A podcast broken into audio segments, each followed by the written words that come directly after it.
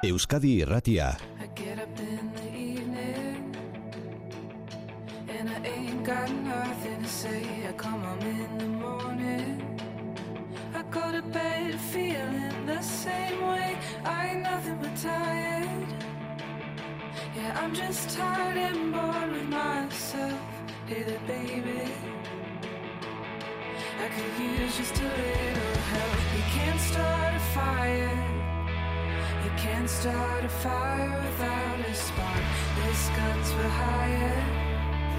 Even if we're just dancing in the dark. Nola lortu duzu, Josune Labandibar? Nola lortu duzu estatu batuetan Utah estatuko irakaslerik onena izatea? Ba, egia esan, nik ere ez dut sinisten, ez dakit oso ondo. Baina, tira, hemen gaude. Bai, eta Utahko irakaslerik onena zarela ez dugu guk esaten, eh? hori ez da guk esan dugun zerbait, ze ala aukeratu zaituzte ikasle eta gurasoek. Hori da, bai, bai, bozketaren bidez izan da, eta ah, hala iritsi zait. Ba, Egun batean lana bukatutakoan, imeia iriki eta hortxe atera agertu zan mezua, esan ez zorionak, e, jutako irakaslerik baliotsuena izendatu zaitugu, ba, hainbat bozketa jaso ditugulako, eta zurekin harremanetan jartzen gera, ba, urrengo e, prozesuan nolabait e, pausoak emateko eta bar. Orduan, ba, ba hori, sorpresa betean harrapatu ninduten. Pozik, pozik. Non ematen dute botoa ikasleek eta nola izaten da prozesu hori, bozketa hori? Bai, ba, dana online. E, badirudi Utah jaseko webgunean badagola ba, hezkuntzarako atal moduko bat, eta orduan e, bertan sartu, eta ez dakit daturen batzuk bete behar dituzte, zergatia ustute bai aipatu behar dutela, telefonoak, izenak eta bar, eta bozketa hola da online eta anonimoa. Orduan hau da Utah Jazz eh, NBA-ko saskibaloi taldearen ekimena. Hoixe, bai, bai.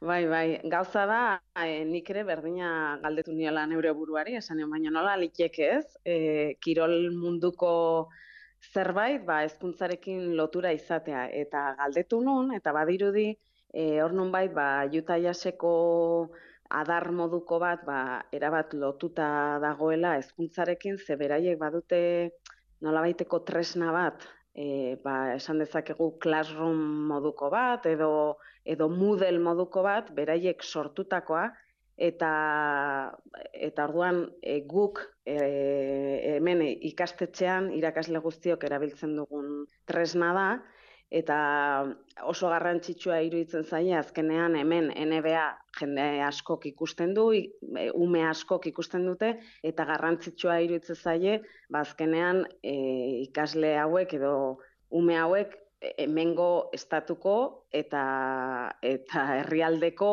etorkizuna izango dialako. Bueno, momentu honetan Euskal Irratian zuzen zuzenean ari gara mundu mailako esklusioa bat ematen, ze zure ikastetxeko ikasleek eta gurasoek oraindik ez dakite. Beraiek oraindik ez dakite Hoixe, zu izan zarela aukeratua Utah estatu osoko irakaslerik onena, hemen ari gara mundu mailako primizia ematen.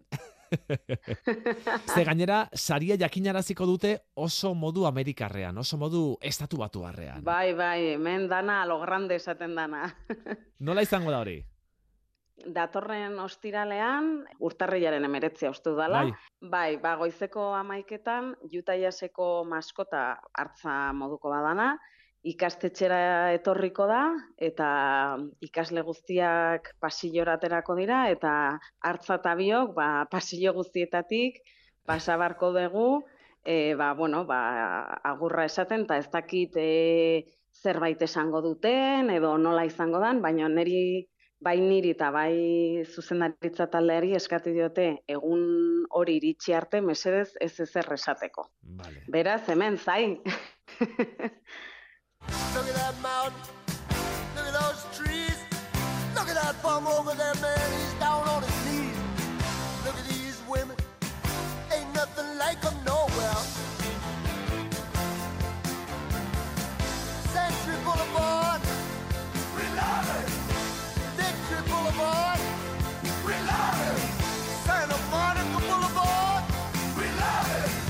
Orduan imaginatzen dugu urtarrilaren emeretzian horribiliko dela Josune Labandibar, bere institutuan, barrena, Utah Jazz NBA-ko saskibaloi taldeko maskotarekin, hartzarekin batera, gelaz gela paseatzen, eta ikaslei, ez dakit kantinderak bezala agurtzen, kaixo, hemen dago, ni naiz irabazlea, ez da? Baduzu zerbait pentsatua Bai, esateko ja, ja, pentsatu duzu zer esango diezun klasez klase ikasleei, edo, edo mezuren bat, edo eskerroneko hitzen batzuk, edo zerbait pentsatu duzu, edo oraindik ez?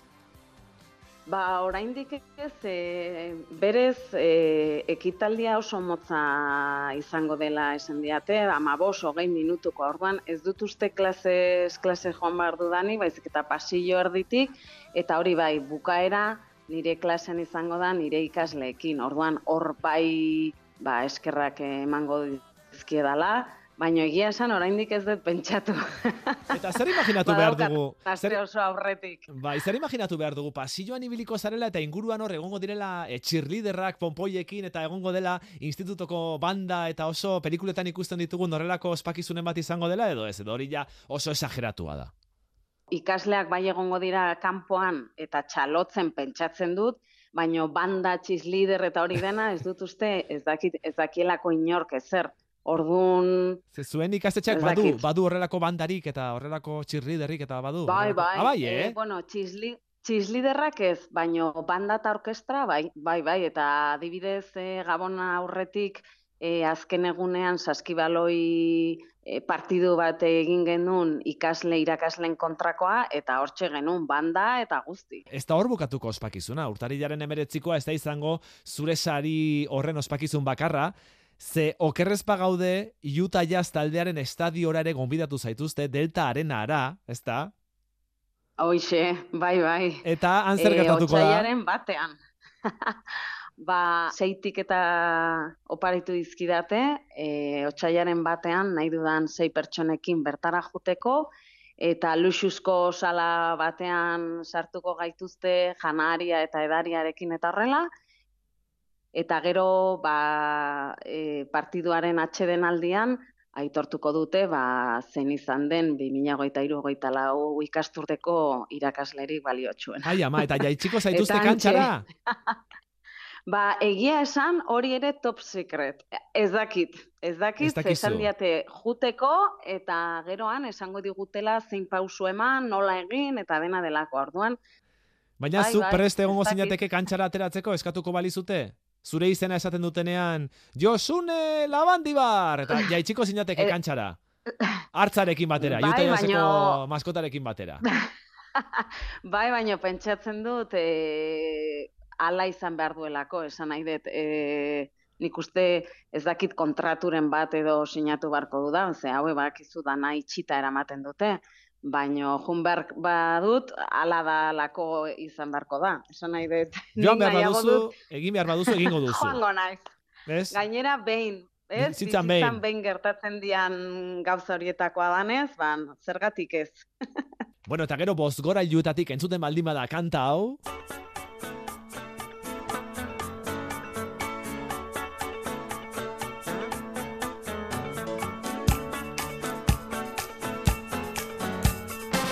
Hau ja izango da izugarria, ze musika hau jartzen dute Deltaren estadioan Utah Jazz taldeak partida irabazten duenetan.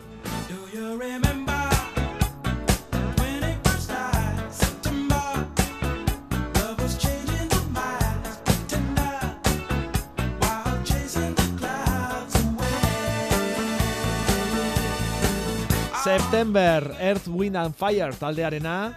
Eta kontaiguzu, kontaiguzu Josune. Kontaiguzu, nolatan iritsi zen duela bi urte, Josune Labandibar, hogeita emezortzi urteko ondarri biharra, Utako instituto batera, gaztelera erakustera, ez dakit, nondik nora, Bai. ez dakit, pixka bat flipantea iruditzen zaigu hori guztia.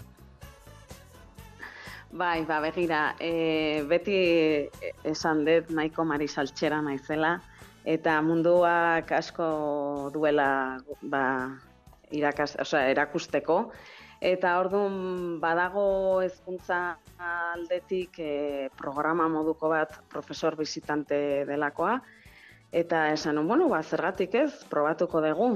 Eta, bueno, ba, programa o, irakasleak ba, atzerrira eramatea gaztelania irakastera. Eta prozesu luzea gogorra gora bera pila bat ondoren, ba, aukeratua izan izan, eta hemen bukatu dut. Eta antze baloratzen da Bai. irakasle izateko garaian, estatu batuetan. Zeri ematen zaio garrantzia? klasea nola kudeatzen dezun e, ikustea. Bai, beraientzat nik uste hori dela garrantzitsuena. Ze hemen estatu batuetan jarrera arazo desente dago, eta nik uste beraientzat garrantzitsua dela ikustea nola manejatzen zean zu, ba, egoera berezi edo konkretu hoietan. Bai, azten direnean ikasleak paperezko bolatxoak botatzen, zuri, ea nola kontrolatzen Hoxe. duzun nahasmen hori, ez? Zurrunbilo hori nola baretzen duzun pixka bat, ezta? Hori, hori garrantzitsua Bai. da, irakasle batentzat, ezta? Bai, bai, bai, bai, eta hemen iruditzen zait gehiago, ze esate dizut, eh, jarrera arazoak potenteak dira. E, ez asko ni nagoen tokian, badirela ere bai, baina orokorrean estatu batuetan jarrera arazoak e, zenbait tokitan zailak eta gorra dira. Eta hori zergatik uste duzu gertatzen dela?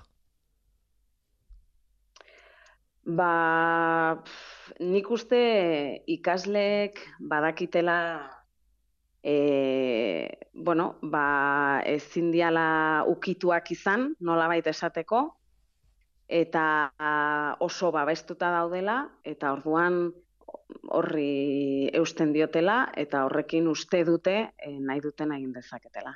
Askotan entzun izan Bai. dugu estatu batuetan, ikastetxeetan ikasleek ez dutela ezer ikasten. Exigentzia maila oso baxua dela eta hori horrela da.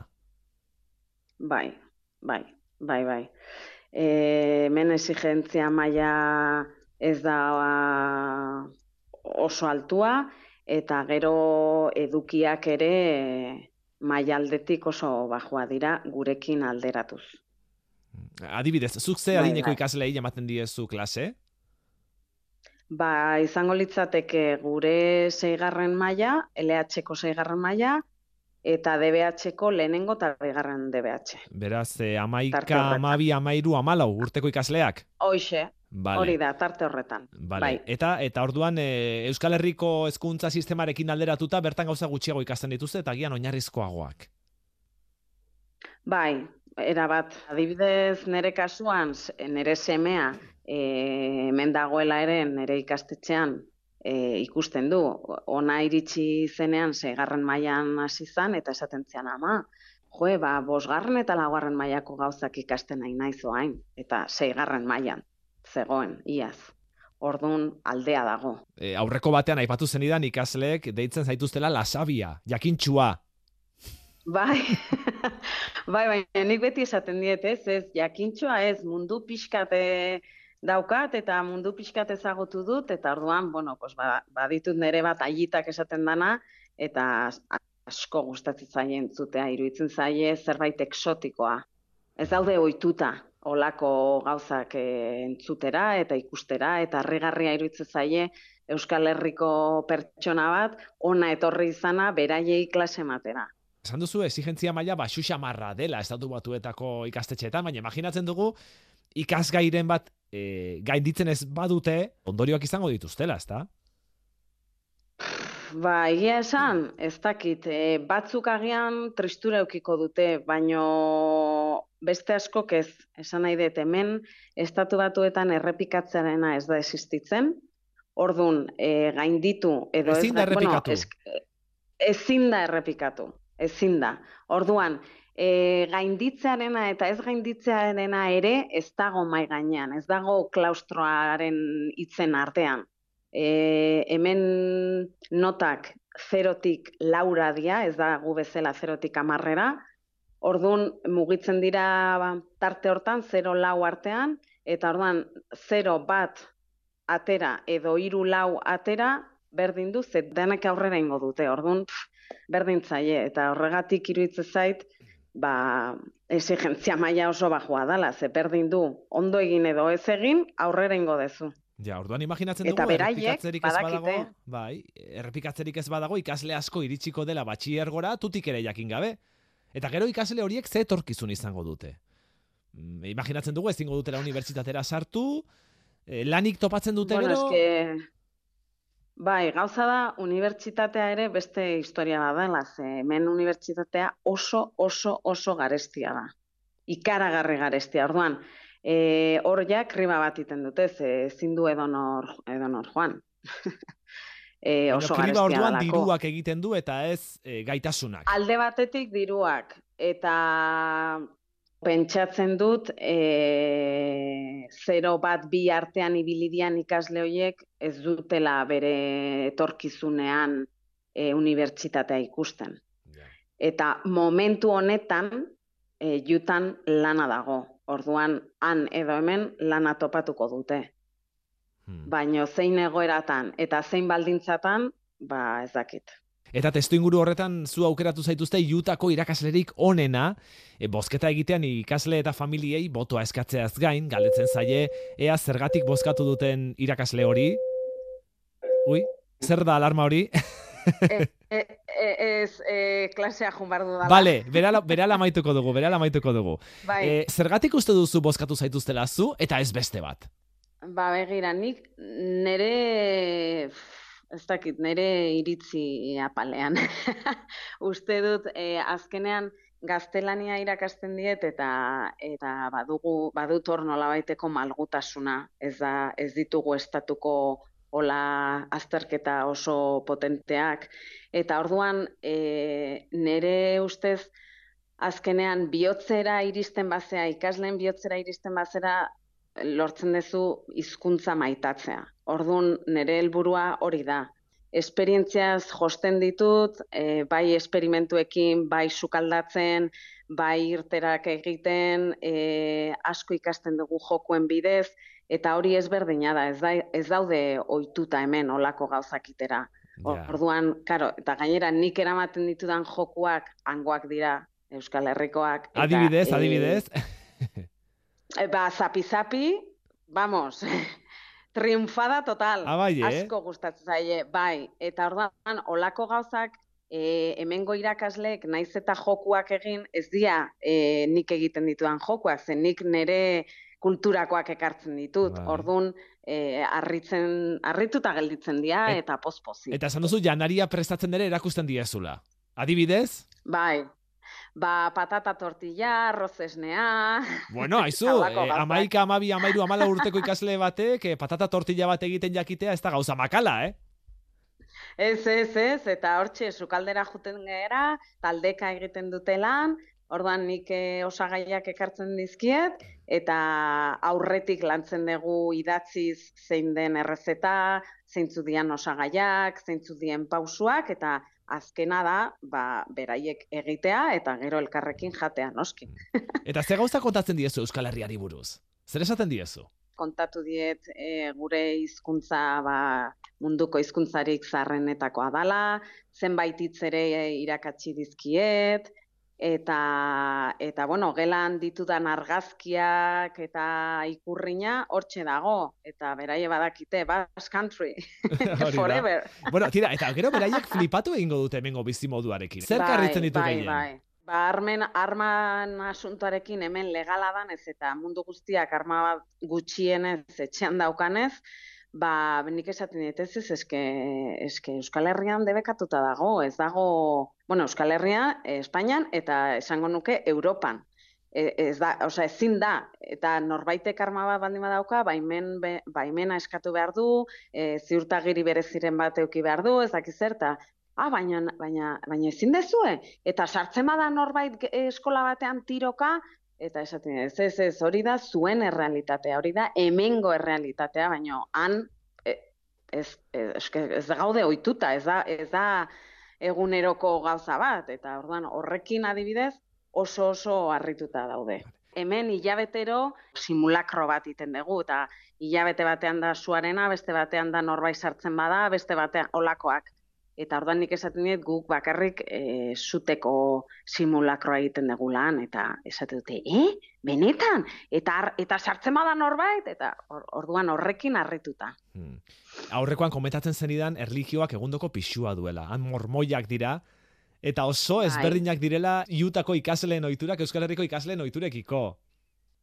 erabat. Bai, bai, beraiek adibidez erlegioagatik ezin dute edan, ezin dute jan, ez dute kafeinarik, osea adibidez kaferik ere ez dute hartzen, ez dute tatuajerik, ez eh, orduan e, ezkondu arte ezin dute erlazio sexualik e, izan, orduan oso goiz e, ezkondu iten dira eta hogei, hogei, hogeita bat urtekin guraso dira.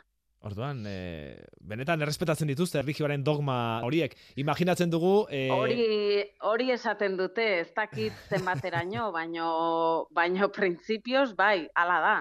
Imaginatzen dugu Euskal Herriko parranda giroa ikusiko balute eta hemen jendea ez dakit erretzen, alkola edaten eta bar, e, flipatu egingo luketela, ez da? Bera hori izugarria izango litzatekela, ez da? Bai, adibidez hemen tabernarik ez, bueno, nik eh, dakidala, hemen loganen e, bakarra, bakarra o bi daude, bi Tabernak. taberna. Bueno, bai, Zenbat biztanle ditu eta loganek? berrogeita mazazpi mila, gutxi gora bera. Eta bakarrean sartu aldira umeak. Bestela, hogeita bat urtetik gorakoak bakarrik sar daitezke. Alkola dagoelako. Bai, eta supermerkatutan dagoen alkohol bakarra e, garagardoa da. Ardoa edo bestelako... Bozkarik eta horrelakorik eta horrelako whiskyrik eta Hori bakarrik, ez, hori bakarrik likoreria deitzen dioten denda baten eta bakarra dago loganen. Bueno, ba, Eta erosten dezun bakoitzean, e, nortasun, hemengo nortasun ageria eskatzen dizute eta sartzen dute zure urte betetze data. Tira, Josune, Edo jaiotza a- data. agian egunen batean ondarribiko jaietara ekarri beharko dituzu, edo ez, edo agian ez da ideia ona izango. Bu, izutuko lirak, eh? Edo hemen geratu. Edo hori da, e, nik uste muturreko lortuko genuka. Edo hor gelditu, edo esango lukete, baina hau ez da, daude burutik jota, guazen hemendikan. Tira ba, ba Josune Labandi bar, entzun dugu lehen klasera joateko alarma ez genuke nahi, e, gugatik zuk lanean arazorik izaterik, beraz, segi lasai, segi laster klasea ematera, zer erakutsiko diezu orain, ikaslei, zer esango diezu gaur?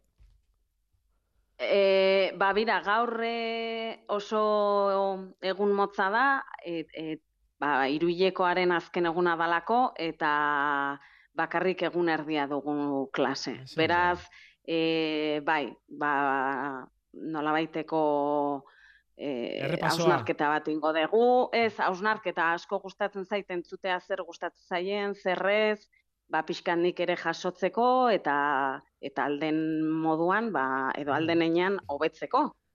Eta horregatik, Bai. horregatik, horrelako gauzengatik aukeratu zaituzte iutako irakaslerik onena.